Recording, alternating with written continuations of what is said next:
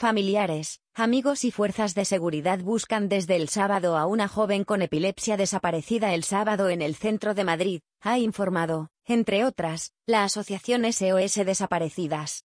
Se trata de Marta López Pérez Queillos, una chica de 29 años que se le perdió la pista cuando salió el sábado por la tarde de su casa, situada cerca del intercambiador de transportes de Moncloa, aunque luego se la vio por ese barrio, y por tiendas de ropa de la Gran Vía. Marta mide 1,60 metros, tiene el pelo castaño, ojos castaño verdosos y sábado vestía un pantalón vaquero, un jersey rosa y una mochila marrón.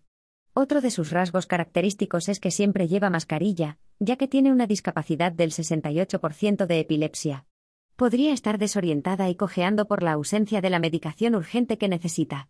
Ante cualquier pista o avistamiento sobre la desaparecida se puede comunicar en los teléfonos 112, Emergencias, 061, Guardia Civil, 091, Policía Nacional, los teléfonos 616, 44, 47, 64 y 606, 43, 68, 63 habilitados por la familia o los de la Asociación de Búsqueda de Desaparecidos, 642.650.775 y 649, 952, 957.